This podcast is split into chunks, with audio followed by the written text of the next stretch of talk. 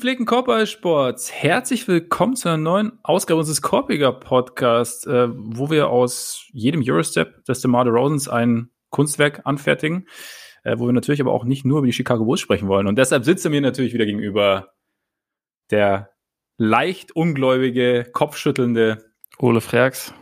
Mein Name ist Max Marbeiter und ähm, Ole, zum Start, ja. Ich wollte ganz kurz, ganz kurz eine Frage stellen. Wie ordnest du folgendes Deadline ein?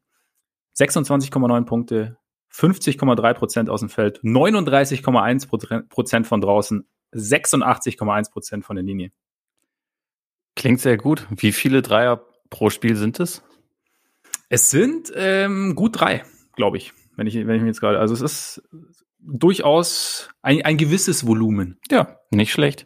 Hm? Hast du, hast du eine Idee, um wen sich handeln könnte? Ja, klar. Ja. The Rosen natürlich. So also deswegen ja. habe ich ja, ja, auch nach der, nach der, nach, nach dem Volumen der Dreier gefragt, aber ja. gibt's nichts zu meckern. Das ist ein, ein überragender Saisonstart. Ist es, ist es. Und es ist, ich, ich, ich merke schon an deiner Reaktion, du bist ähnlich euphorisch wie ich. ja, natürlich. Also das, das, das, das, Unangenehme an der ganzen Geschichte ist, dass ich für dich eigentlich auch noch eine Frage mit, mit Bulls-Bezug tatsächlich hatte. Also, oh, es geht zwar eigentlich mehr, mehr um die Lakers in Wirklichkeit, aber mhm. Halt mit Bulls-Bezug, weil die Bulls die Profiteure sind. Also, weil, weil Alex Caruso jetzt ja nochmal quasi bestätigt hat, was man eh schon wusste, dass die Lakers ja. ihn halt gelowballt haben, aber halt ja. ziemlich. Und äh, ja. also der, der Pelikan, also Rob Pelinka, hatte damals ja gesagt, man hätte aggressiv versucht, ihn zu halten und irgendwie ein aggressives Angebot gemacht. Und Caruso hat jetzt halt gesagt, was dieses Angebot war. Zwei Jahre 15 Millionen, wenn man bedenkt, dass er bei den Bulls, ich glaube, 37 Millionen über vier Jahre bekommen hat. Mhm. Das ist halt. Also aggressiv ist was anderes. Und er hat halt ja.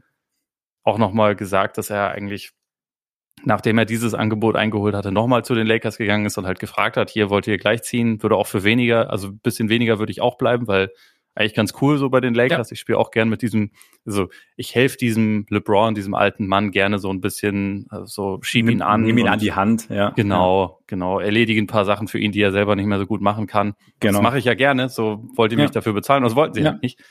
Und das ist echt nicht gut gealtert. Also abgesehen von vielen anderen Sachen, die die Lakers äh, in der Offseason gemacht haben, also unter anderem diesen, diesen Westbrook-Trade, der bisher halt schon finster aussieht. Man muss immer dazu sagen, letzte Saison ist ja auch ganz schlecht gestartet und so mit der Zeit ja. wurde es dann. Also man, man, sollte da jetzt auch noch nicht irgendwie alle Hoffnung aufgeben, das wäre meiner Meinung nach zu früh, aber der Start war einfach richtig schlecht, muss man so sagen. Und die Spieler, die die Lakers dafür abgegeben haben, äh, helfen dabei, dass Washington einen richtig guten Saisonstart hat und echt ein sehenswertes Team ist, meiner Meinung nach. Äh, aber Caruso war ja unabhängig davon. Den hätte man einfach bezahlen können. Das war halt nicht, der war nicht in dieser Transaktion dabei und ja. der würde in diesem Team helfen. Also der würde grundsätzlich vielen Teams helfen. Man kann mittlerweile, glaube ich, das ins, ins Reich der Fabeln verweisen, dass er ein, ein reiner Profiteur vom LeBron-Effekt über die letzten Jahre gewesen ist. Also es hat sicherlich nicht geschadet, aber selbst wenn, die beiden hatten so eine geile Chemie miteinander, der hat so gut verstanden, wie er die Räume nutzen kann, die halt durch diese die halt durch LeBron entstehen und auch die durch, die durch Davis entstehen. Und es ist einfach schwer verständlich, dass man diesen Spieler nicht behalten wollte. Ich habe die, die Entscheidung pro Taylor Horton Tucker habe ich so wegen Potenzial schon irgendwie verstanden, weil er halt also deutlich jünger ist, noch körperlich nochmal andere Voraussetzungen hat und so, alles gut. Aber auch das, das war unabhängig davon. Man hätte Caruso einfach behalten können. Man hätte ihn einfach bezahlen ja. können. Das ist ein, sie haben ihn, glaube ich, einfach unterschätzt, auch in seinem Wert für die Mannschaft. Ja, und wenn überhaupt, hätte das Label LeBron-Profiteur ja die Bulls abschrecken sollen, nicht die Lakers, weil ja. die Lakers haben ja LeBron. Also dann kann das, dann ist es ja nicht so. Also tragisch. jetzt gerade nicht, aber sonst eigentlich. Jetzt gerade ja. nicht, aber so tendenziell, genau, genau. Nee, also ich, ich war ja damals auch überrascht. Ich war, wie gesagt, ja, habe ich ja auch damals schon gesagt, ich war auch überrascht, dass alle gesagt haben, dass die Bulls leicht überbezahlt haben. Weil ich irgendwie schon, also klar, damals wusste man noch nicht, ob es wirklich so ist, dass er an, vor allem an der Seite von LeBron funktioniert, aber irgendwo hatte ich schon so den Eindruck, dass er eigentlich so dieser optimale Rollenspieler ist. Und der Eindruck hat sich für mich jetzt in den ersten Saisonwochen auch verfestigt. Also er hat halt, also du kannst ihn so als, als sechsten Mann, kannst du ihn wunderbar reinwerfen. Natürlich, also manchmal habe ich das Gefühl, läuft die Offense der Bulls dann ein bisschen zu sehr über ihn. Also ja. gerade so gegen Ende, weil auch Lonzo dann, also ich bin ein riesen Lonzo-Fan mittlerweile übrigens, aber Lonzo ist am Ende, er, er, ist jetzt, er ist nicht fordernd, sagen wir es mal so am Ende. Mhm. Also er, er, er übernimmt es jetzt nicht und Caruso ist dann eher derjenige, der es da macht und da ist vielleicht, das ist dann vielleicht ein Ticken zu viel. Aber allein, was er dir defensiv bringt, das ist halt, also wie er James Harden im vierten Viertel jetzt verteidigt hat ähm, am Montag, da, also Full Court Pressure, wie er um, äh, um Blocks rumgeht. Also das ist halt, allein das rechtfertigt es schon, finde ich. Und dann ja. da eben, dass er noch, dass er noch, also er trägt quasi zum berühmten Winning Basketball bei und ist, und dafür verdient er keine 10 Millionen im Jahr. Und wenn er dann halt auch noch zu den Lakers kommt und zu den Lakers sagt, Freunde, hier ist das Angebot aus Chicago, ich nehme auch weniger. Quasi, ich glaube, ich habe bei Instagram, ich glaube, seine Freundin ist auch in LA oder so, keine Ahnung. Also, oder auch äh, so LA gebunden, so ein bisschen. Also, er, glaub, er, hat, überall, er, hätte, in, er hat überall in den Staaten Freundinnen. Ja, wahrscheinlich, wahrscheinlich, genau. Nee, aber ich glaube, er wäre schon, er wäre schon in LA geblieben. Also, ich kann es jetzt auch nicht ganz, ganz nachvollziehen. Ich, äh, ja, aber da, da geht danke, einem Maximilian Marbeiter das Herz auf, oder nicht? Da geht mir das Herz auf. Vielen Dank an den Pelikan. Alles richtig gemacht aus meiner Sicht. Das war, war, war wunderbar. Und jetzt kommt Kobe White zurück. In die G-League in die G-League. Aber, aber das war es jetzt auch mit dem Bulls Talk, sorry. Ja. Also für, ja. diesen, für diesen Curveball, aber. Ja, ich du. Ganz ohne geht's halt irgendwie auch nicht. Nehme nehm ich, nehm ich gern an, nehme ich zur Zeit vor allem. vielleicht, vielleicht reden wir nächste Woche über das beste Team der NBA. Mein Baby weiß. schreit schon, also hör auf. Ich habe ich, Freudenschreie, aber klingt so ein bisschen aus der Distanz. So ähnlich. Ja, so ähnlich, so ähnlich. Genau. Heute soll es nämlich eigentlich gar nicht um die, um die Bulls gehen. Riesenüberraschung. Wir haben uns mal gedacht, weil die Finals oder Conference Finals sind jetzt ein paar Monate her und so normalerweise, wenn sich nicht groß was tut, gehen diese vier Teams ja auch irgendwie so als Mitfavoriten in die Saison. Die Saisonstarts waren so ein bisschen durchwachsen aus diversen Gründen und deswegen haben wir gedacht, schauen wir uns halt mal die Conference-Finalisten an, die vier Conference-Finalisten der vergangenen Saison, die Bucks, die Hawks, die Clippers und die Suns und schauen mal, was so passiert, was problematisch ist, was normal ist, was wo wir, wo wir Bedenken haben und geben so unseren Senf dazu ab. Bevor wir das tun, vielleicht vermisst ihr, worüber wir nicht, sagen wir mal so, wo wir nicht drüber sprechen werden, sind Markeith Morris und Nikola Jokic. Das haben wir nämlich gestern schon getan, unter anderem. Und wo haben wir das getan? Patreon. Patreon.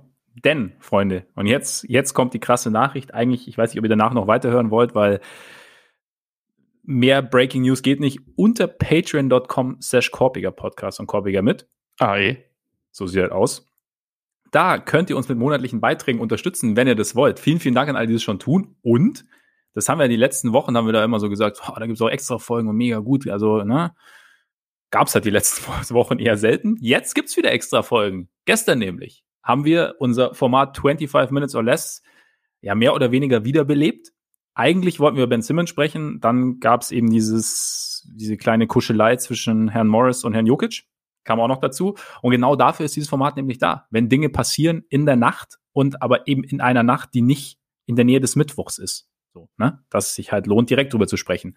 Dafür, das machen wir bei Patreon zum Beispiel. Äh, Gibt es auch noch andere Formate. Schaut also gerne mal vorbei. Und jetzt würde ich sagen, gehen wir direkt rein in die Besprechung der vier Conference-Finalisten. Und da ist irgendwie gefühlt am einfachsten, weil fürs Team selber momentan am kompliziertesten ist, auf eine gewisse Art, nämlich eine äh, fitte Mannschaft aus Parkett zu stellen, würde ich sagen, fangen wir mit den Bucks an. Ist das okay? Das ist okay. Also ich meine, man muss sagen, die Bucks stehen momentan nicht ganz optimal da. Ne? Also sie stehen jetzt bei 5-6 als Champion auf Platz 9. Aber es ist, liegt jetzt weniger daran, dass sie irgendwie äh, die, den ganzen Sommer gesoffen hätten und sich gedacht und, und Janis nicht nur einmal das 50-Piece bestellt hat bei Chick-fil-A, sondern den ganzen Sommer. Äh, es ist eher so ein bisschen problematisch, was die Fitness angeht, so quer. Na gut, passt natürlich auch, ne? Die Fit egal. Viele Verletzte, sagen wir es mal so, beziehungsweise Chris Middleton momentan äh, im Covid-Protokoll äh, wurde positiv getestet, Brook Lopez Rücken verletzt, Bobby Portis voraus, Joe Holiday äh, Knöchelverletzung plus dann eine Erkältung und das ganze Team findet eigentlich irgendwie selten auf dem Platz. Das führt dann wieder so dazu, dass sie unter anderem gegen Minnesota verloren haben, dass sie gegen San Antonio verloren haben. Letztes Jahr hätte man auch gesagt, dass sie gegen die Wizards verloren haben, aber Ola hat ja schon gesagt, die Wizards sind eigentlich ziemlich gut dieses Jahr, von daher kann das durchaus passieren. Aber es führt, sagen wir es mal so, zu interessanten Lineups, oder Ole? Ja, ich habe mich, ich habe mich vorbereitet und habe zwei tolle Zahlen äh, für dich, wo ich mal fragen möchte, ob du sie zuordnen kannst. Schieß los. Das eine Stichwort gab es jetzt natürlich schon, aber was soll's. 166 ist die eine Zahl. 166. Jetzt, wenn, ich, wenn ich aufmerksam gewesen wäre, wüsste ich's. das war, war eins deiner letzten Worte, glaube ich. Eins meiner letzten Worte. ich komme jetzt nicht drauf. Okay, dann, dann löse ich es auf, weil also ja. es, ist, es ist eh so absurd, dass man da kaum drauf kommen kann. Laut NBA.com sind das die bisher einzigartigen Line-Ups, die die Bucks eingesetzt haben. 166. Also okay. 166 verschiedene. ich weiß okay, um ehrlich zu sein überhaupt nicht, wie das ja. geht, aber äh, es, ist, der. es ist der Fall und es Aha. verdeutlicht halt irgendwie ganz gut, wo die Probleme herkommen. Ähm, ja. Die andere Zahl ist äh, 33,8. Hast du da eine Ahnung, was das sein könnte? 33,8 sind das boah, gegnerische, ne, gegnerische Dreierversuche wäre wenig. Gegnerische Dreier getroffen wäre viel. Ist alles nee. ganz weit weg. Ganz weit weg. Na, das ist das, das Point Differential, wenn Janis drauf ist im Vergleich zu wenn er nicht drauf ist. Okay, ja, ja. Damit auch, er, ergibt auch Sinn, ja. Ja, ja. Also, weil das Ding ist halt, alle fehlen oder haben gefehlt oder, oder sind teilweise mal raus. Er halt nicht. Er spielt auch absolut überragend und das ist auch der Grund, warum ich mir eigentlich überhaupt gar keine Sorgen um die Bugs mache. Ja. Aber es ist halt momentan absolut gar nicht zu kompensieren, wenn er nicht spielt. Da rauschen sie halt hart runter. Also gerade defensiv sind es fast 21 Punkte weniger pro 100 Ballbesitzen, wenn er halt nicht mitspielt, weil mit, also es ist auch logisch, die, die Defense ist seit Jahren darauf aufgebaut, dass man halt irgendwie diesen, diesen ähm, zusätzlichen Ringbeschützer hat mit Brook Lopez, mhm. der auch in dieser Rolle einfach richtig gut ist und der fehlt momentan. Und ja. äh, Janis muss da momentan so ein bisschen was von allem machen. So der es gibt dann irgendwie eine Smallball-Lösung mit, mit äh, Thanasis noch, der halt auch, also ich, ich schaue dem gerne zu, weil er halt irgendwie ein Verrückter ist auf dem Feld, der sich die ganze Zeit bewegt, aber äh, es, ist, es ist halt einfach nicht zu kompensieren und ich finde, deswegen sind die Bugs auch gerade einfach sie sind schwer zu analysieren, sie sind irgendwie schwer auch zu kritisieren, weil ja. das sind ja alles irgendwie Probleme, die sich relativ leicht erklären lassen.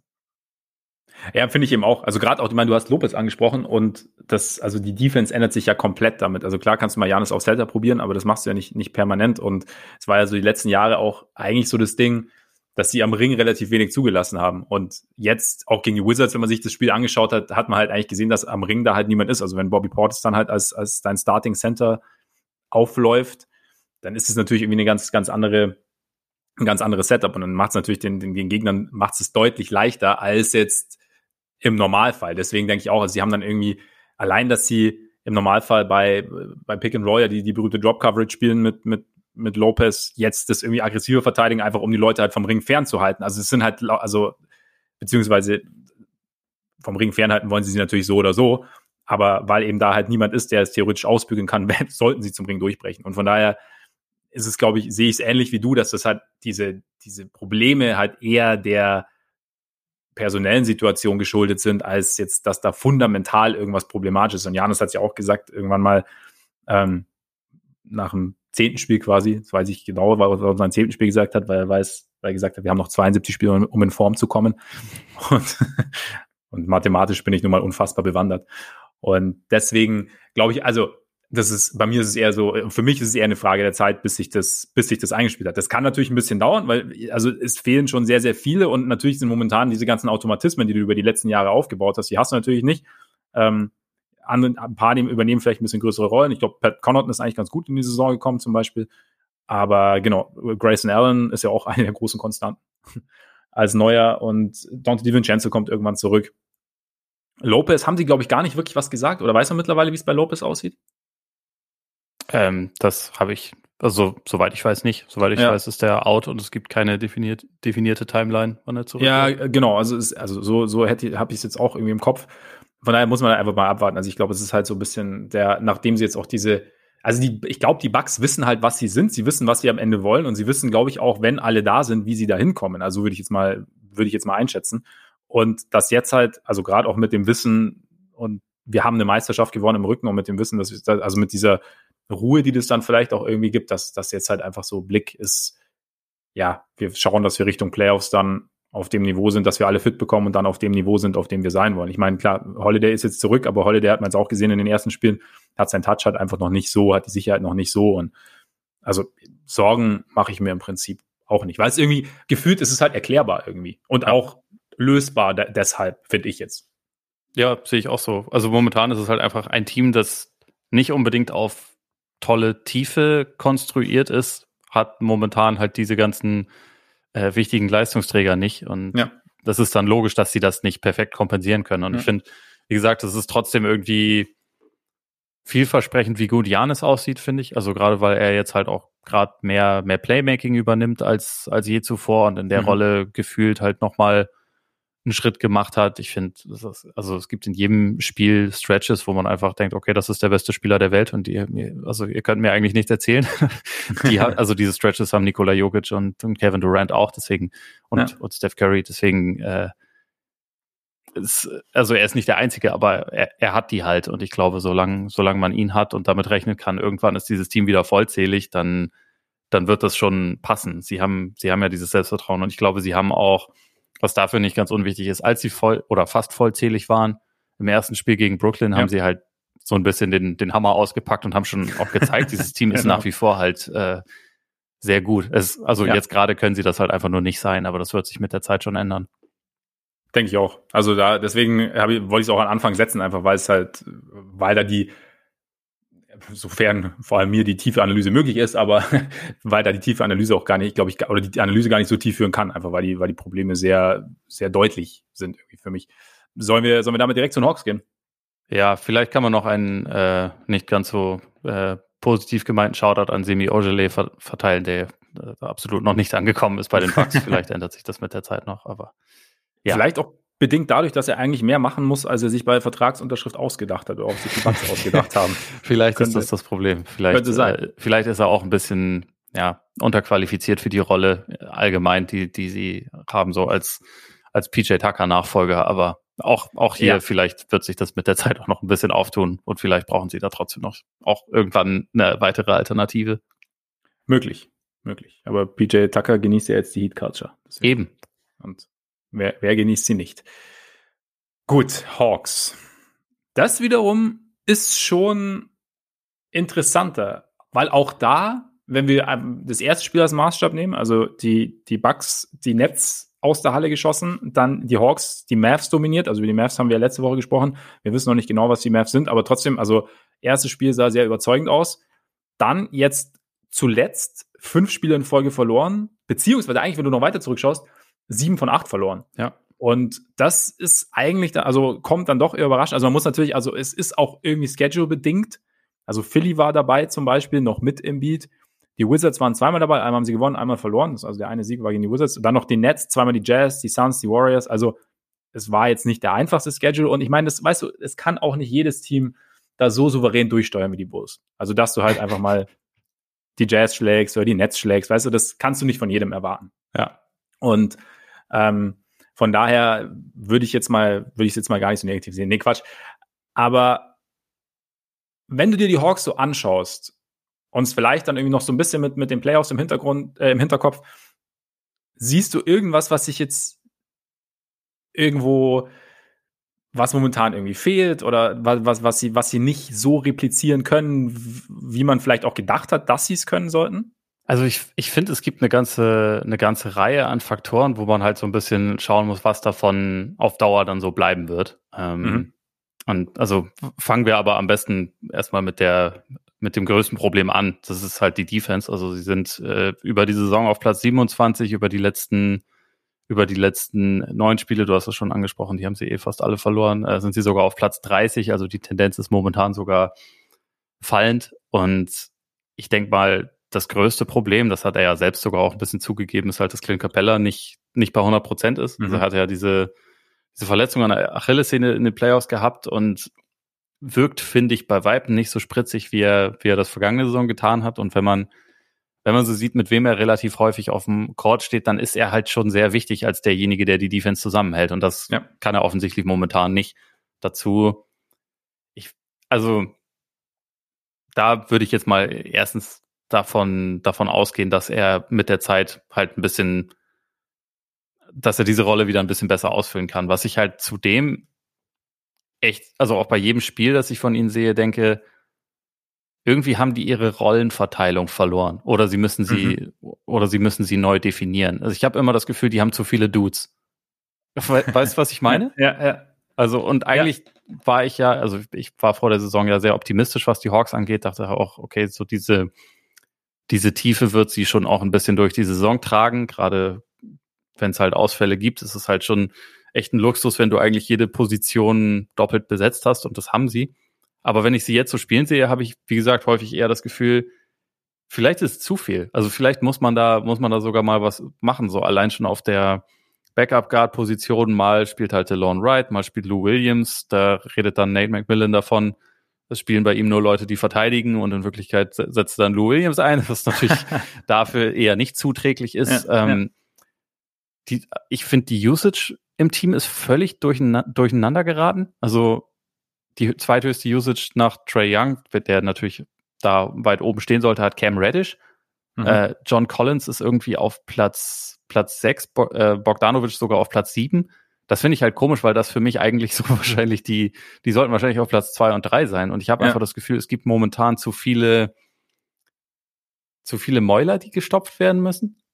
Und, und es funktioniert aber so halt nicht so richtig. Und sie haben so ein bisschen diese, ähm, diesen gemeinsamen Fluss so ein bisschen verloren, den sie, den sie in den Playoffs hatten. Den, den Eindruck habe ich tatsächlich auch gehabt. Also diese Balance und diese, dieser, also ich habe auch ein Zitat hier beim, oder eine, eine Notiz, Fluss in der Offense, Fragezeichen. Also genau das mhm. ist das Ding.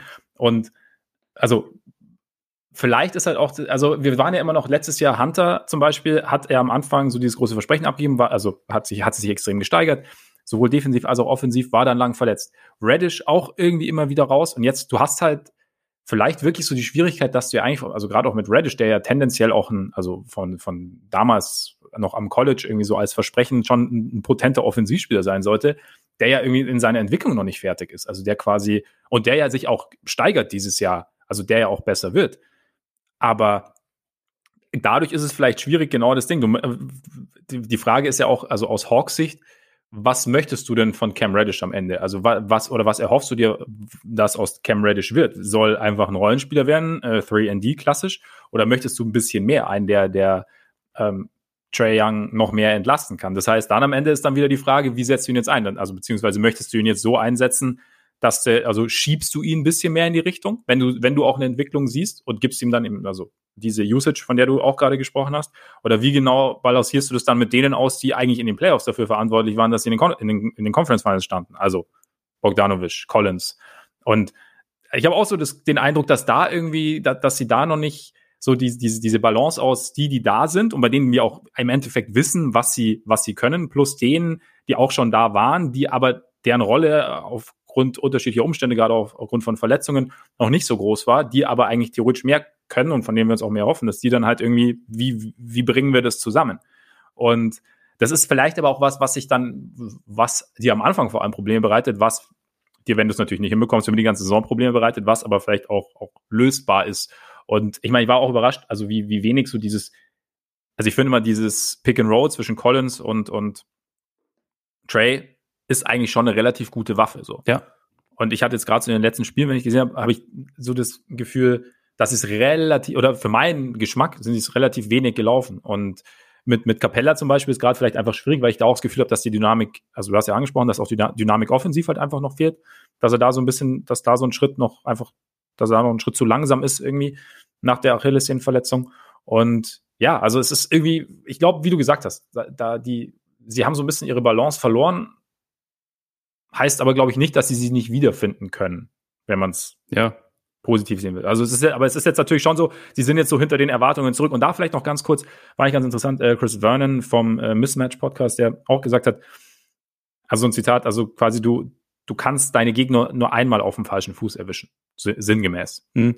Also so dieses Ding in den Playoffs, so man hat jetzt oder nach dem Saisonverlauf auch letztes Jahr, man wusste ja irgendwie gefühlt bis in die Conference Finals hinein nicht so richtig, ob die Hawks jetzt real sind oder nicht. Und so ähm, jetzt die Erwartungen vor der Saison, glaube ich, waren so durch die komplette Liga irgendwie relativ hoch. Und jetzt ist es natürlich, jetzt stellt man sich vielleicht auch anders drauf ein. Ist vielleicht auch ein Faktor irgendwie, der da, der da mit reinspielen kann. Ja, ich meine, Trey Young hatte ja auch noch irgendwie das Zitat vor ein paar Tagen, dass irgendwie, das ist halt deutlich langweiliger jetzt als in den Playoffs, was äh, ja. einerseits natürlich stimmt, also auch für die Zuschauer stimmt, aber andererseits natürlich nichts ist, was ein Team sagen sollte, was gerade zum ersten Mal die Playoffs überhaupt erreicht hat. Ne? Also ja und äh, auch Nate McMillan hat das ein paar Mal angesprochen, dass er, dass sein Team irgendwie sich vielleicht ein bisschen weiter sieht, als es in Wirklichkeit schon ist. Und also vielleicht ist das ein Problem. Was ich noch äh, aufgreifen wollte, ist, weil du es wegen den ähm, Pick and Rolls gesagt hast, das war auch mhm. ein Eindruck von mir. Ich habe auch nachgeguckt, so es ist tatsächlich weniger. Letzte Saison waren sie, glaube ich, in den Top 5. Momentan sind sie halt da nur mittelmäßig, was das angeht. Also jetzt auch noch nicht schlimm, aber es ist schon weniger eine Waffe und es führt auch, also diese, diese ganze offensive Umstellung führt so ein bisschen dazu, dass das Wurfprofil momentan eigentlich echt überhaupt nicht so ist, wie es sein sollte. Also sie mhm. haben mit die wenigsten Abschlüsse am Ring, wo, es halt genau dieses Collins Capella Ding ist. Also ich glaube, die beiden waren letzte Saison, äh, also die plus Trey war so jeweils die Top 1 und Top 3 Assist to Finisher Combo in der Liga. Und mhm. momentan hat man das Gefühl, so da, da fehlt was. Sie nehmen nur noch die äh, fünft wenigsten Dreier momentan, was ich auch ein bisschen schockierend fand bei einem ja. Team, was so viel Shooting hat. Und sie nehmen aber die drittmeisten langen Zweier. Und das ist halt, also mein Eindruck war halt auch so, gerade bei, gerade bei Hunter, an dem läuft das Spiel halt gerne mal ziemlich vorbei, aber wenn er Abschlüsse hat, dann ist das meistens, er, er fängt den Ball irgendwie an der, also draußen an der Dreierlinie, macht dann zwei Dribblings rein und nimmt da dann irgendwie einen Wurf am Mann. Mhm. Und er kann die treffen, ist, ist klar, aber es ist halt nicht unbedingt die Offense, wie du sie laufen willst. Und bei Reddish auch. So häufig ist es irgendwie ein, ja. Ein Ausbruch aus der Offense und dann irgendwie ein selbst kreierter Wurf und halt nicht die Art von Wurf, die du eigentlich haben willst. Und das, das, ich, ich finde halt auch momentan ist es irgendwie, es, dieses Team hat so ein bisschen zu viele Identitäten und ich finde halt eigentlich auch diese, diese Pick-and-Roll-Offense flankiert noch mit weiteren, mit weiteren Shootern, die ist ja eigentlich unmöglich zu verteidigen, weil du in Trey jemanden hast, der halt das Pick and Roll so abartig gut lesen kann und ja. einfach jeden möglichen Ausstieg auch äh, sieht und dazu ja eigentlich gute Waffen um sich herum hat. Und momentan nutzt man das nicht optimal, ist auf jeden Fall auch äh, mein Eindruck. Ja, und ich finde ich finde halt gerade bei Collins darf es eigentlich nicht so sein, wie es momentan ist, weil er ist eigentlich so von den Zahlen her mit Abstand der konstanteste Spieler, den sie bisher haben in dieser Saison. Mhm. Aber er nimmt 2,8 Dreier, das ist halt viel zu wenig. Und ja. auch, also insgesamt 10,6 Abschlüsse ist einfach, finde ich, nicht genug. Er müsste mehr, mehr gefeatured werden. Ja, eben auch, weil ich finde ja auch, wenn er zum Ring rollt, also da ist ja, es ist ja auch extrem schwer zu stoppen dann. Also weil er, weil er da mit so viel, mit so viel Energie und Explosivität irgendwie Richtung Ring kommt. Also finde ich auch, ich meine, grundsätzlich finde ich das aber schon nicht blöd zu sagen. Also wenn du zum Beispiel dir Reddish anschaust, dass du da noch jemanden hast, der, der den Korb attackieren kann, der, der ja. in die Zone gehen kann. Also das ist halt, und das ist aber das, was ich meine, irgendwie, das, also du hast jetzt im Endeffekt ja mehr oder weniger dieses eigentlich nicht mehr ganz neu, aber irgendwie doch neues Zielmittel. Und, und jetzt irgendwie, jetzt ist gerade irgendwie alles, das hat jetzt so dieses schöne Gesamtkonstrukt, das du dir jetzt im Laufe der letzten Saison zusammengebastelt hattest, so ein bisschen ins Wanken gebracht. Also mit den langen Zweiern, klar, ist natürlich äh, nicht optimal, sein, du hast den Marder Rosen im Team, aber ähm, es ist, oder KD, da, da, der trifft im Moment oder, oder 70, KD, 70 Prozent aus der, aus der Mitteldistanz, weil er Oder Brandon Ingram habe ich letztens, habe ich letztens eine, eine Grafik gesehen, der ist da auch relativ gut. Aber, Bitte nicht Brandon Ingram und Kevin Durant in einem ja, Satz. Ne? Ist, ja, aber ist, ist er nicht der legitime Nachfolger, weil auch groß und dünn? War das, war das nicht das? Ähm, ja. Aber ich finde bei den Hawks, also man sieht so phasenweise in den Spielen sieht man ja immer wieder so dieses, was sie auch so letztes Jahr ausgemacht hat, dass sie ja. eben so eine mehrdimensionale Offense haben, dass sie attackieren können, dass dann eben Trey diese Waffen um sich rum hat und die auch findet. Also ich meine, sie hatten die Warriors teilweise in den Seilen, sie haben auch gegen Utah irgendwie gute Phasen gehabt jetzt und, und ja. da, das ist genau das Ding, weshalb ich dann vielleicht auch so, weshalb das vielleicht anders geartet ist als jetzt bei den Bucks, einfach weil, weil die Probleme da fundamentalerer Natur sind, einfach weil, weil es da mehr darum geht, wie, wie finden wir zusammen und nicht, wann kommen alle zurück.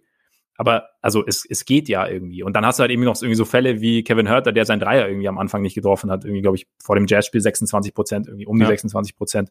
Äh, bei Trey lief es ja auch noch nicht optimal oder läuft es ja auch noch nicht optimal, beziehungsweise die letzten beiden Spiele waren jetzt wieder, wieder besser. Aber es ist halt, es gibt ja Anhaltspunkte, dass wieder funktionieren kann. Und ich glaube auch, dass genügend Talent da ist. Die, also die Frage, die du am Anfang gestellt hast, ist natürlich schon, ist, ist sicherlich berechtigt, wie du, wie du alles dann zusammenfügst. Und ob es dann vielleicht zu viel ist oder keine Ahnung. Andererseits hast du doch dieses, dieses Zitat von Trey gehabt nach dem, nach dem Warriors-Spiel, in dem er auf dieses Box and One eingegangen ist, das sie ja bei, bei, bei Steph irgendwie gespielt haben und er gesagt hat, er hat zum ersten Mal auch gesehen und Steph hat dann, eben, hat dann eben Draymond, der sozusagen den Ball dann bekommt von Steph, wenn er da gedoppelt wird und dann halt attackiert sozusagen und dass er halt, dass bei ihnen auch die Leute attackieren müssen. Und das ist ja genau das Ding, was man sich ja, was ja eigentlich bei den Hawks ja funktionieren sollte, dass sie halt eben Bogdanovic, Reddish, Hurter, ähm, Hunter, Collins haben, die dann eben attackieren können und dass Young quasi sagt, dass quasi da dann die Aggressivität halt irgendwie fehlt. Also das ist vielleicht auch was, was noch kommen kann irgendwo. Aber fand ich ein ganz interessantes, ähm, also im Kontext dieser, dieser gefühlten Disbalance momentan fand ich das Zitat ganz interessant. Ja, auf jeden Fall. Also ich glaube auch gerade, weil man halt dieses in der Überzahlsituation dann spielen, das muss man, glaube ich, auch lernen. Und also ja. Trey hat bei weitem nicht die, die Gravity, die, die Steph hat, aber er hat schon auch eine.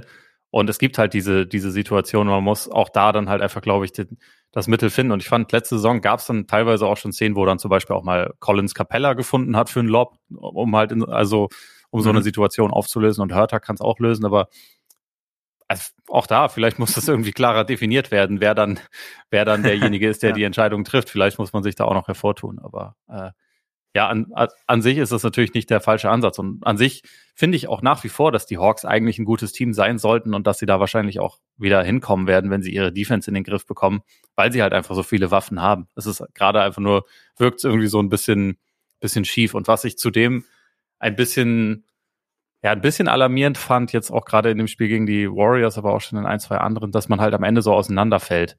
Mhm. Aber ist dann ist natürlich auch das Problem, wenn du niemanden stoppen kannst und gerade auch in Transition dann regelmäßig überrannt wirst, dann ja. ist es natürlich auch äh, schwer, wenn dann mal ein paar Würfe nicht reinfallen, gerade wenn man halt, wie gesagt, nicht dieses überragende Wurfprofil hat, weniger an die Freiwurflinie kommt als in der Vorsaison, dann ist es halt manchmal auch ein bisschen schwer, einfach nur Wurf, Wurf für Wurf immer wieder zu, zu teilen. Äh, ich meine, mitzugehen mit dem Gegner und dann, dann fällt man halt vielleicht mal auseinander, aber es wirkte für mich dann trotzdem auch von der, von der Körpersprache irgendwie so ein bisschen, die haben sich jetzt aufgegeben und das ja. will ich eigentlich nicht sehen. Nee, das stimmt. Das stimmt. Das mit den Freiwürfen finde ich übrigens ganz interessant, weil wir ja letzte Woche, glaube ich, auch kurz drüber gesprochen haben, eben über die jetzt weniger werdenden Freiwürfe oder Foulpfiffe und dann halt auch noch die Probleme der Herren Harden, Lillard und eben auch Young. Und da, ähm, ich habe es dir vorher kurz erzählt, dass ich mir jetzt äh, aus, äh, aus gegebenem Anlass den, den JJ Reddick Podcast mit dem Marder Rose nochmal angehört habe.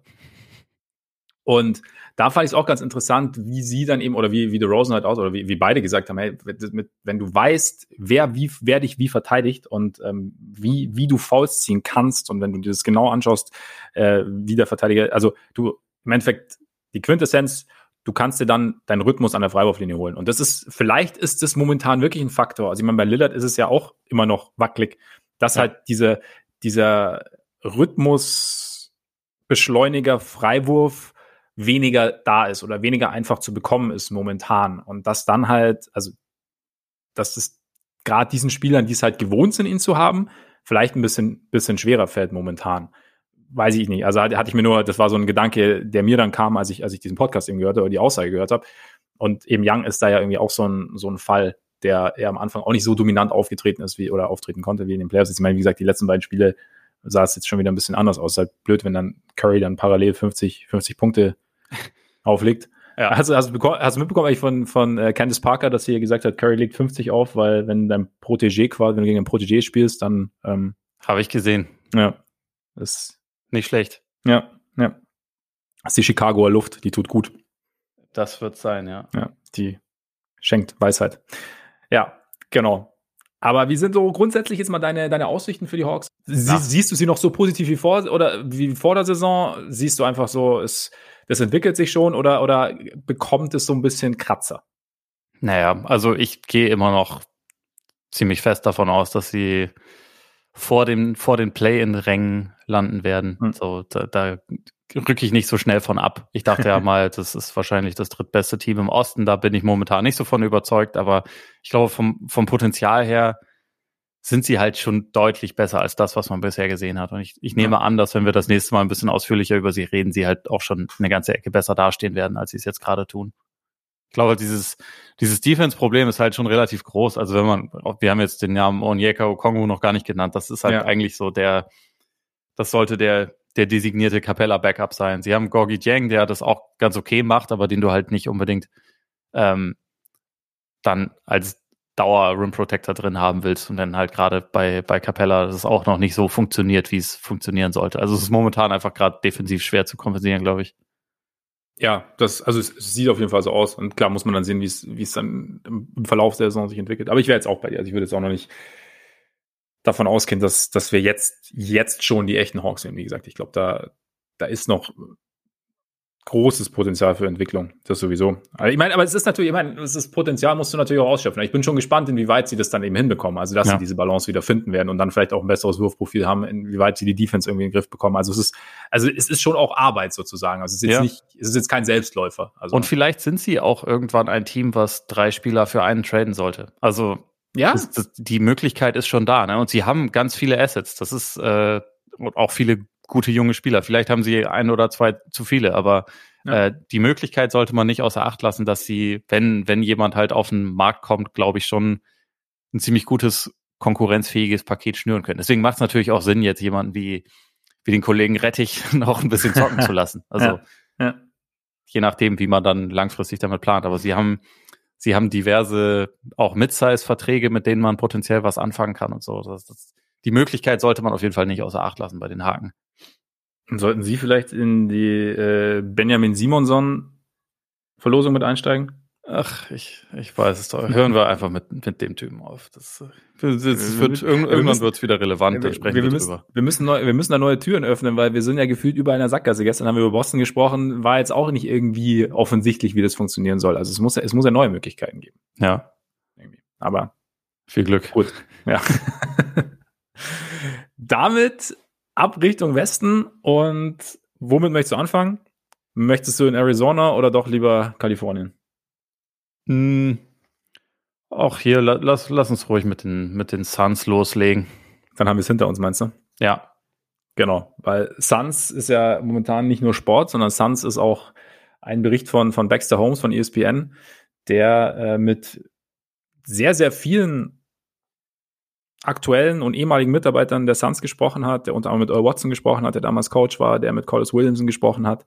Und ich habe es wahrscheinlich, also ist keine News mehr, ihr habt sicherlich schon mitbekommen, ähm, geht es um diverse Fehlverhalten von Robert Sava, dem Besitzer, ähm, von einem schlechten Arbeitsumfeld, ähm, geht über sexuelle Belästigung äh, und es ist es klingt alles nicht, nicht wahnsinnig gut. Und jetzt ist halt die Frage, was daraus wird. Also die NBA hat jetzt eine, eine Untersuchung eingeleitet und äh, ich habe am Montag habe ich mir Basketball Buds von The Athletic angehört. Die waren jetzt nicht so überzeugt, dass da viel passiert. Ja. Wie, wie siehst du das? Also also nach der nach der jetzigen Lage sehe ich das leider auch so. Also nicht, dass man äh, erst Überzeugungsarbeit brauchen würde, um rauszufinden, dass, dass Robert Sava wahrscheinlich nicht ein sonderlich angenehmer Zeitgenosse ist. Also ich finde ja. vieles, was in der Story man da so liest, ist auch einfach, also es ist teilweise eklig, es ist teilweise irgendwie abstoßend und manchmal fragt man sich, was ist denn, was ist denn mit dem? Also manchmal ja. ist es auch einfach so awkward, ne? Also wo du ja. halt einfach nicht so ganz weißt, soll, soll das jetzt lustig sein? Ist er, ist er einfach ein Trottel oder, oder was ist jetzt genau sein Problem? Ähm, das Problem ist halt, es gibt nicht wie jetzt zum Beispiel bei Donald Sterling. Also ich habe den, den Basketball-Podcast auch gehört, da, da haben wir das ja auch gesagt. Es gibt nicht wie bei Donald Sterling damals ein, ein Tape, wo man das und das hört, sondern es gibt Aussagen, ja. die allermeisten, also es sind ja angeblich über 70 Leute, die befragt wurden, aber es gibt nur eine Handvoll, die ihren Namen auch irgendwie dahinter gesetzt haben. Das ist halt, ist halt dann schwer, da quasi genug zusammenzukriegen, dass dann die NBA, und da darf man nicht vergessen, die NBA, das sind in dem Fall die anderen Besitzer der Teams, ähm, dass die eine Entscheidung treffen, so wir wollen den Typen loswerden. Der soll nicht bei uns in der, in der Liga sein, der, der soll kein Team besitzen, weil das, also selbst bei Sterling war das ja schon ein Krampf, wo dann Mark Cuban irgendwie auch gesagt hat, oh, wollen wir diese wollen wir dieses Fass wirklich aufmachen, dass wir ja. jemanden rauswerfen. Und da gab es ein Tape, da gab es halt auch vor allem auch davor schon eine jahrzehntelange Vorgeschichte genau. davon, was, dass das ein ja. rassistisches Stück Scheiße war. Ganz, ja, äh, genau, ganz genau. einfach gesagt. Äh, ein, ein, ein Slumlord und was, es gab diverse Gerichtsverfahren und so. Das gibt's hier halt alles nicht und deswegen rechne ich erstmal ehrlich gesagt auch mit nicht viel mehr. Aber ich halte es mhm. nicht für ausgeschlossen, dass es halt im Lauf der nächsten Wochen und Monate vielleicht noch ein paar weitere Sachen gibt. Also ich glaube nicht, dass das eine, eine abgeschlossene Sache ist. Mhm. Also auch Baxter Holmes war ja dann auch im, im Low Post und hat da im Prinzip nochmal aufgerufen, hey Leute, kontaktiert mich, wenn ihr irgendwas, wenn ihr irgendwas habt. So, ja. äh, wir, wir, wir können reden, wir können das weiterführen. Ich denke, das wird auch versucht, aber momentan ist es, also so, so schade, dass es irgendwie ist, oder also je nachdem, wie man es wie man sehen will. Aber momentan ist es, glaube ich, einfach nicht genug, dass sich irgendwas tut, außer vielleicht irgendwie, keine Ahnung, Geldstrafen, was auch immer. Aber ja. es gab ja vor nicht allzu langer Zeit bei den Mavs auch quasi so einen, einen Bericht und Vorfälle. Da ging es zwar nicht um das Verhalten von Cuban direkt, aber es ging ja auch um Sachen in der Organisation und da war das jetzt nicht so, dass man da, also dass da, dass es da auf oberster Stufe krasse personelle Konsequenzen gesetzt hätte. Ja, also ich glaube, das ist, das ist so ein entscheidender Punkt irgendwie. Und eben auch einfach, dass man sagt, die quasi die Besitzer müssen entscheiden. Und es ist halt, und dieser, dieses Cuban-Zitat, von wem wollen wir dieses Fass aufmachen, bei Sterling, dessen Fass definitiv schon lang auf war und äh, definitiv aufgemacht gehörte, weil, ne, aus den Gründen, die du genannt hast, und dass das schon so schwierig war und eben, dass jetzt momentan, dass du halt diese, diese Aussagen halt hast, beziehungsweise diesen Artikel hast und aber halt eben dieses, dieses Smoking Gun, wie, wie es so schön heißt, halt nicht jetzt. Und ich, es ist halt einfach auch so bitter, weißt du, dass die Leute, also dass sich halt sowas so ansammelt. Weißt du, dass du dann irgendwie so einen, so einen Artikel dann hast, bei dem sich, ich weiß nicht, sind 70 Leute oder keine, also wirklich, also es ist, sind jetzt nicht drei oder so. Ich meine, ja. Sava oder die Suns haben, glaube ich, mehrere Statements rausgehauen, in denen halt fast alles dementiert wurde. Ich glaube, ein paar Sachen haben sie, also so ein, zwei oder so. Es gab irgendwie, also was bestätigt wurde, war, dass er Leuten die Hose runtergezogen Ja, genau. Ja. Wo man sich ja. Das ist irgendwie ein Fünfjähriger, aber ja, ja. nein, ist er nicht. Nee, und aber das halt irgendwie, also das dass sich das so ansammelt irgendwie und dass die Leute dann immer noch anonym das halt irgendwie über einen, über einen, einen Artikel, über einen Journalisten raushauen können. Und das ist halt einfach, dass, dass davor nichts, nichts unternommen werden kann. Oder dass, dass wir eigentlich, also wenn du es jetzt gesamtgesellschaftlich betrachtest, halt, also es ist natürlich nicht in jedem Unternehmen so, auf gar keinen Fall, aber das ist halt, dass wir trotzdem, dass wir in solchen Abhängigkeitsverhältnissen halt im Endeffekt dann doch sind, dass, dass das Fehlverhalten und vielleicht auch größeres Fehlverhalten Einzelner, nämlich derer, die, die sozusagen die Macht haben, nämlich dir dann halt deinen Job wegzunehmen oder dich zu entlassen, das Fehlverhalten derer einfach irgendwie erstmal unbestraft bleibt, beziehungsweise dass du eigentlich gar nicht dagegen vorgehen kannst. Egal wie sehr es dich, wie sehr es dich persönlich trifft, egal wie, wie weit es dich äh, in, in eine Richtung treibt, in die dich dein Job definitiv nicht treiben sollte. Und das ist halt irgendwo schon, ich finde es immer wieder, also mal abgesehen von dem Einzelfall jetzt, der, da gab es ja noch mehrere Stories, also auch die, die Draymond Green, Earl Watson, N-Wort-Story. Mhm. Aber auch, aber abgesehen davon, dass einfach, dass, dass es nicht möglich ist, viel früher gegen sowas vorzugehen und auch viel individueller, dass es dann irgendwie 70 Leute oder halt eine, eine Masse an, an, an Leuten braucht, die sich teilweise dann anonym ähm, über einen Journalisten äußern, sondern das ist halt, dass man nicht da richtig wirklich gegen vorgehen kann. Also dass wir da, aber das ist, glaube ich, ein größeres Problem. Ja, definitiv. Und ja, und das ist gut, das mit dem die Green-Geschichte ist halt auch, naja. ich frage ich frag mich, ich frag mich ja immer, wenn ich weiß, dass jemand jemanden etwas aus sehr, sehr tiefen, tiefgehenden Gründen verletzt, okay? Und ich weiß, und ich, ich habe nichts, also, also weißt du, es geschieht nicht aus dem Affekt heraus, sondern warum, warum bestehe ich dann drauf, das sagen zu dürfen? Also, weißt du? Hm. Das, die, die, das, das, das kann ich irgendwie nicht ganz nachvollziehen. Also ich, ich, ich weiß, es ist halt, das, das trifft diese Person oder diese Menschen tief. Und äh, ich, weil ich halt auch will, will es halt sagen. Also warum will ich das? Verstehe ich nicht.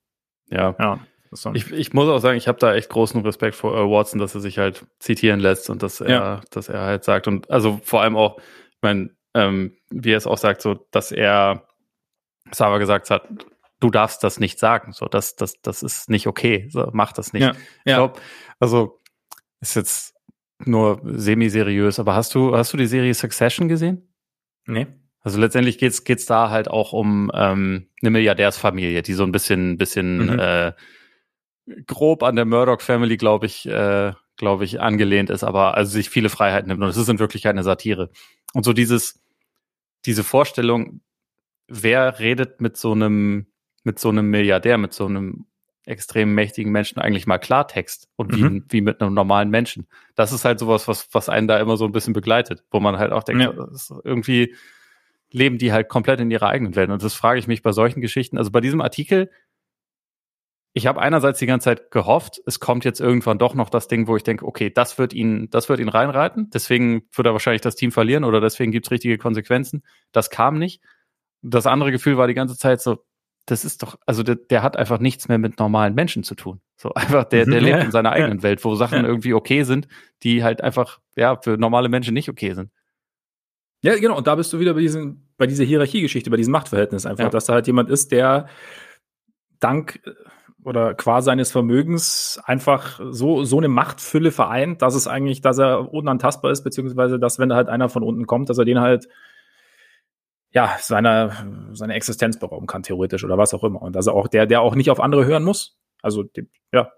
Ja. Und das ist, ja, es ist irgendwie bitter. Aber wie gesagt, das geht halt einfach so, so viel tiefer dann am Ende. Und es ist halt, es, es wäre, das wird jetzt nicht von heute auf morgen sich lösen, aber je mehr, von da, allein deshalb ist ja auch dieser Artikel, ist es dann halt doch wichtig. Also keine Ahnung, äh, was auch immer dann am Ende rauskommt, ne? Also, mhm. aber, aber einfach, dass man, dass solche Dinge, wenn sie passieren, dann irgendwann doch an die Öffentlichkeit kommen und das ist dann, es das heißt dann immer, ja, es passiert eh nichts, es passiert eh nichts und es passiert vielleicht nicht schnell was, aber irgendwie, irgendwie so ein bisschen was hoffe ich immer und denke ich mir auch passiert dann halt einfach doch, weil doch wieder ein Stück, Stück mehr Aufmerksamkeit drauf fällt und dann, dann vielleicht doch dann mal vielleicht ein, zwei, drei, vier, fünf auf der einen Seite sich ins Grübeln kommen und da vielleicht was anschieben. Und es geht natürlich dann, vielleicht erleben wir es nicht mehr oder so, aber vielleicht irgendwie. Ja.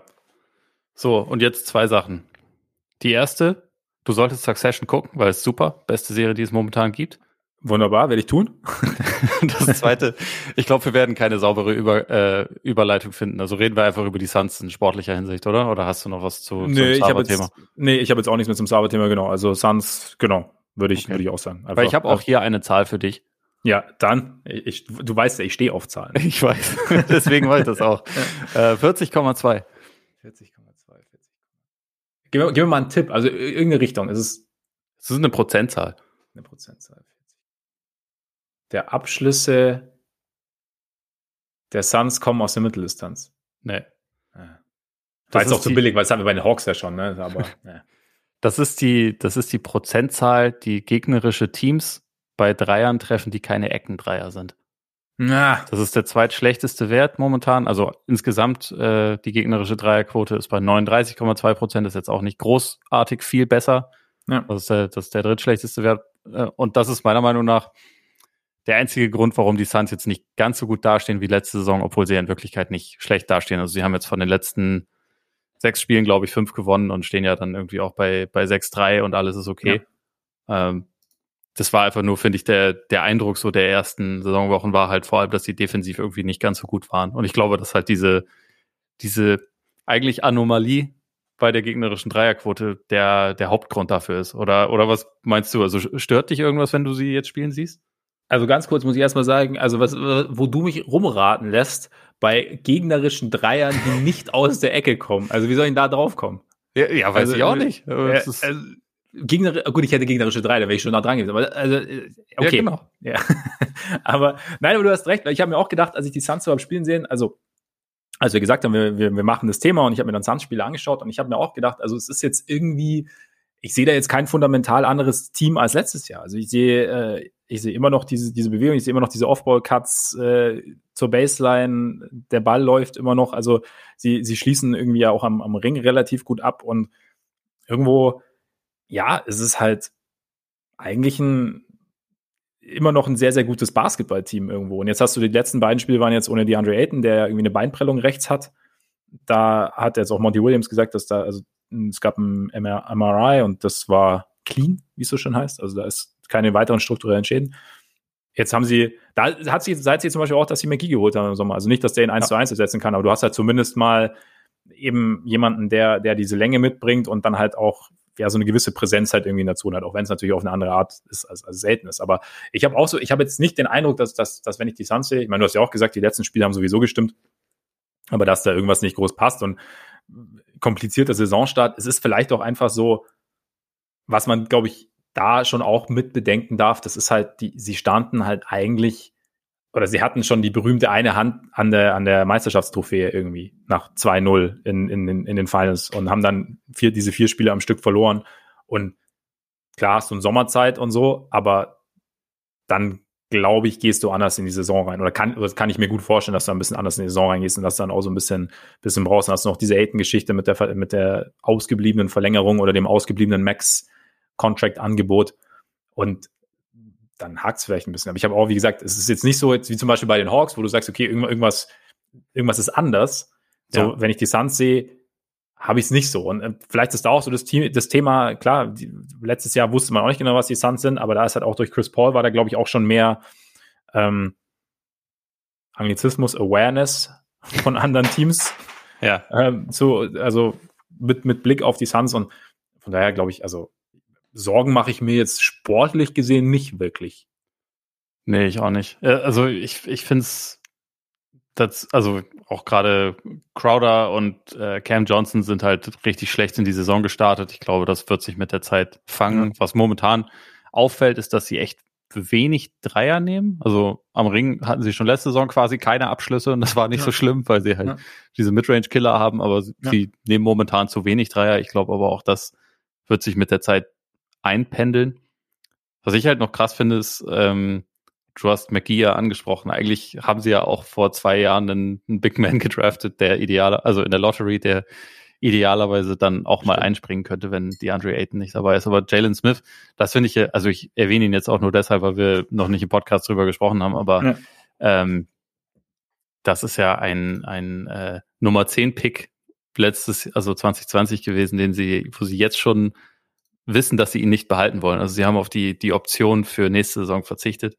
Und das ist schon krass. Also bei einem, krass, bei einem ja. Top 10 Pick, wenn man bedenkt, sie hätten einfach Ty Tyrese Halliburton draften können. Und also wie, sie, sie haben ja jetzt auch schon eine gute Backup-Option mit, mit Campaign, aber ähm, Halliburton in dem Team würde halt, das wäre schon auch nicht ganz schlecht. Also vor allem glaube ich, dass er halt diese, diese äh, Offense eigentlich dass er da perfekt reinpassen würde. Mhm. Also diese, mhm. diese, diese Vorstellung habe ich nur mal wieder, wenn, also gerade jetzt, wo es da, wo sie halt diese Entscheidung getroffen haben, wir, wir nehmen die Option nicht, kam ich irgendwie dann wieder darauf, okay, sie hätten auch einfach, sie hätten vielleicht einfach Halliburton draften sollen, was ja. damals echt viele Leute gesagt haben. So, das, das ist eigentlich, der ist an, an zehn ist der schon zu tief gefallen.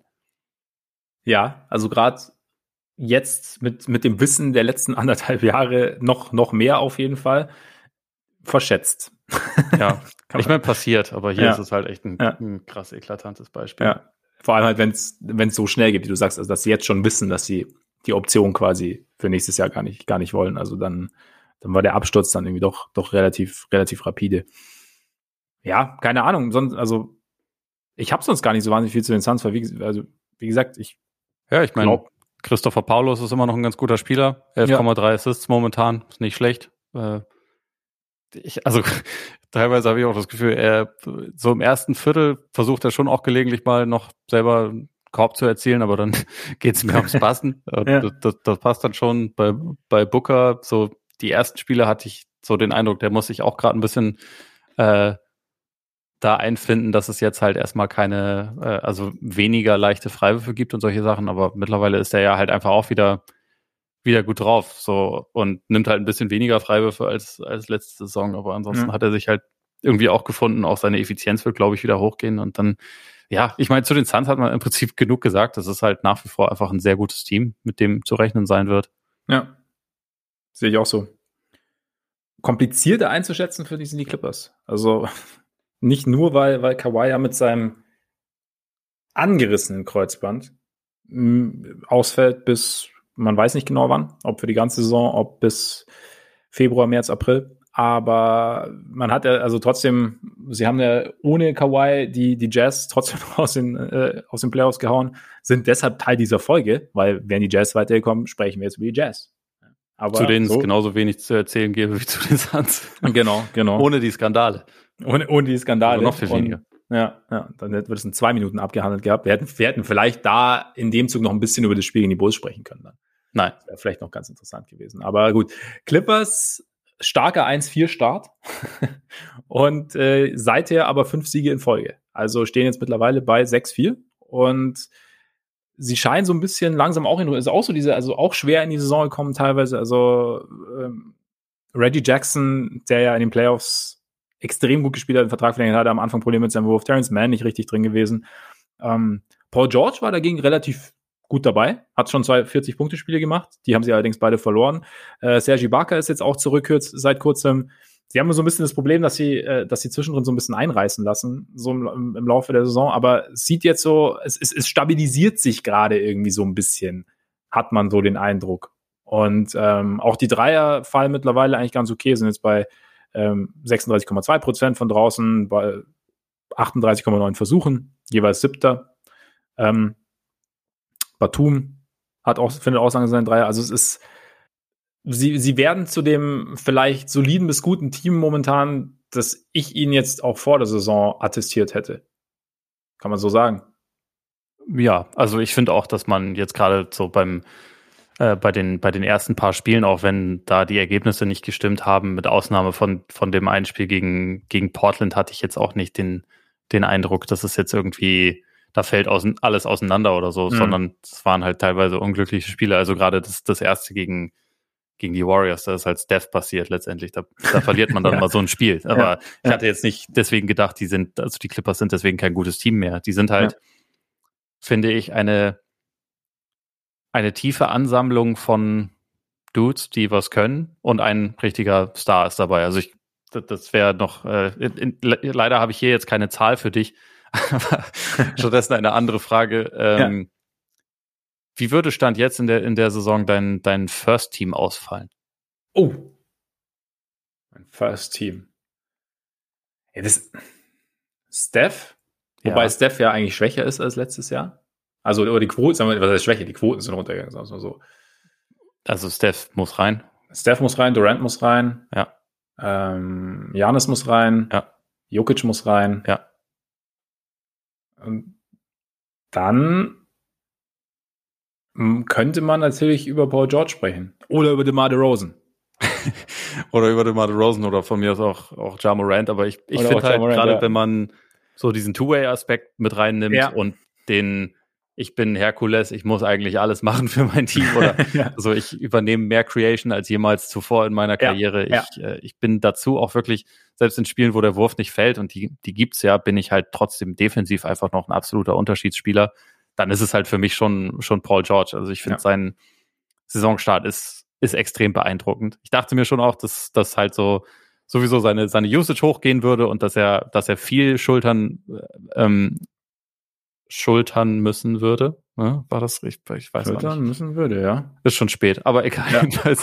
ähm, bisher erfüllt er das halt komplett und ich, also deswegen äh, vor ihm auf jeden Fall Hut ab, die ganze Saison über schon.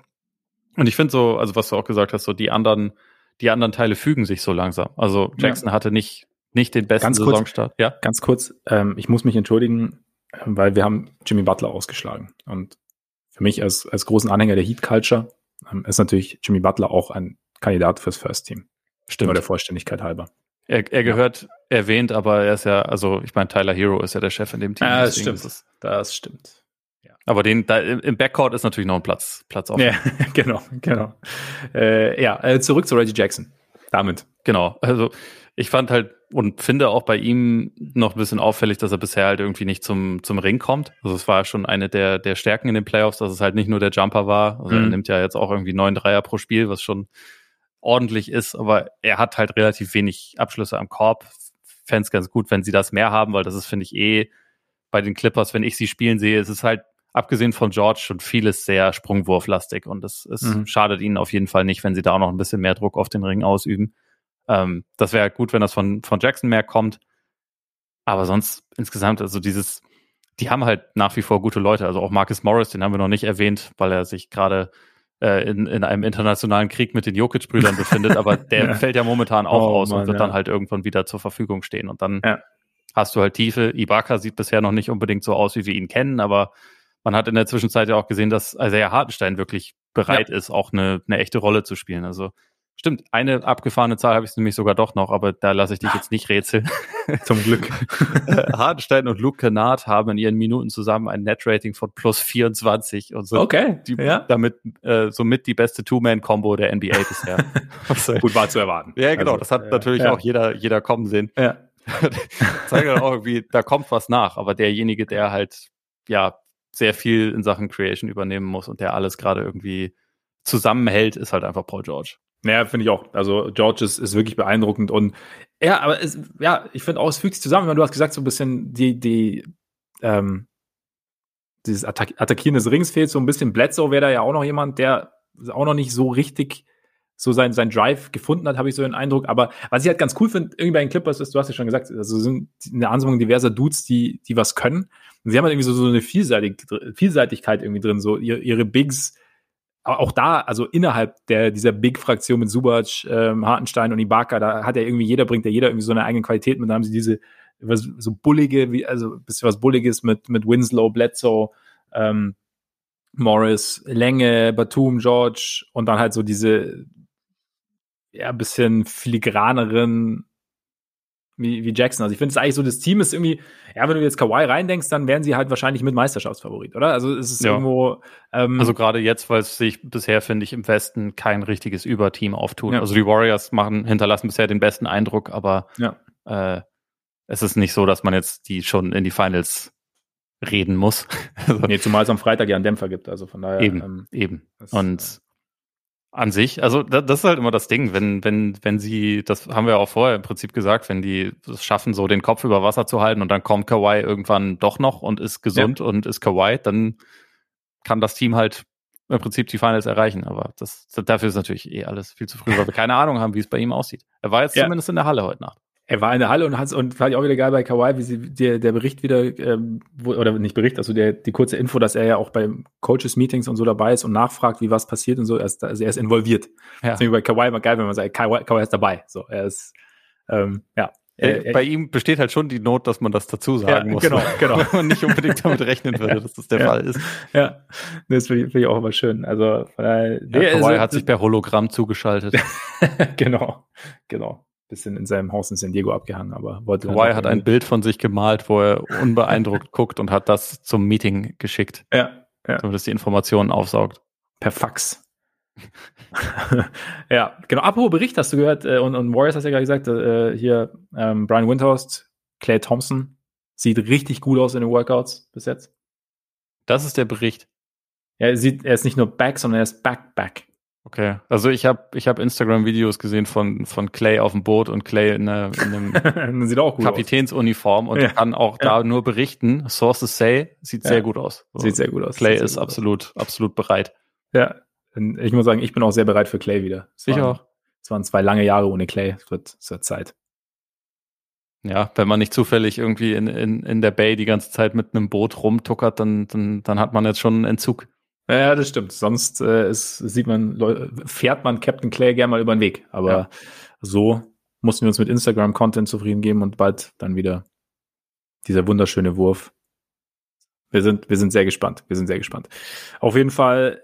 Aber was, was machst du denn jetzt so, um nochmal zurückzukommen auf die Clippers, was machst du denn aus ihnen jetzt im Gesamtkontext der Western Conference Stand jetzt, also ohne Kawhi?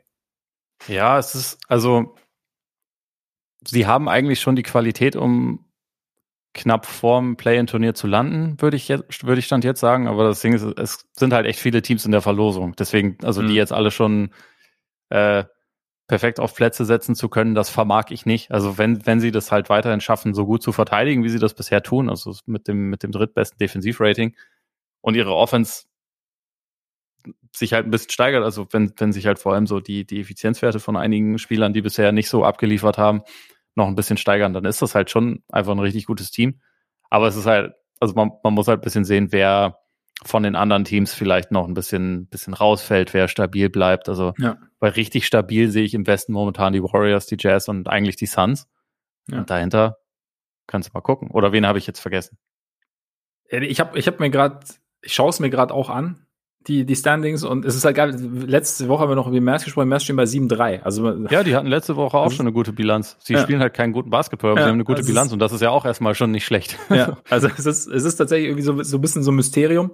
Äh, bin ich gespannt, ja. Also die Lakers sind halt momentan irgendwie einfach eine Katastrophe, aber ich habe auch keine ja. Ahnung, wie lange, wie lange LeBron tatsächlich ausfallen wird. Es gab jetzt so einen Bericht, dass so eine, so eine Bauchmuskelzerrung schon auch mal mehr Ausfall bedeuten kann. Ich als ja. Werder-Fan kann nur sagen, Clemens Fritz ist damit, da, damit früher immer zwei Monate ausgefallen. Das ist schon lang. Ja, ja, Wenn das der Fall sein sollte, dann landen die Lakers wieder im Play-In-Turnier. Aber ne, das, äh, und auch, das wird sich zeigen.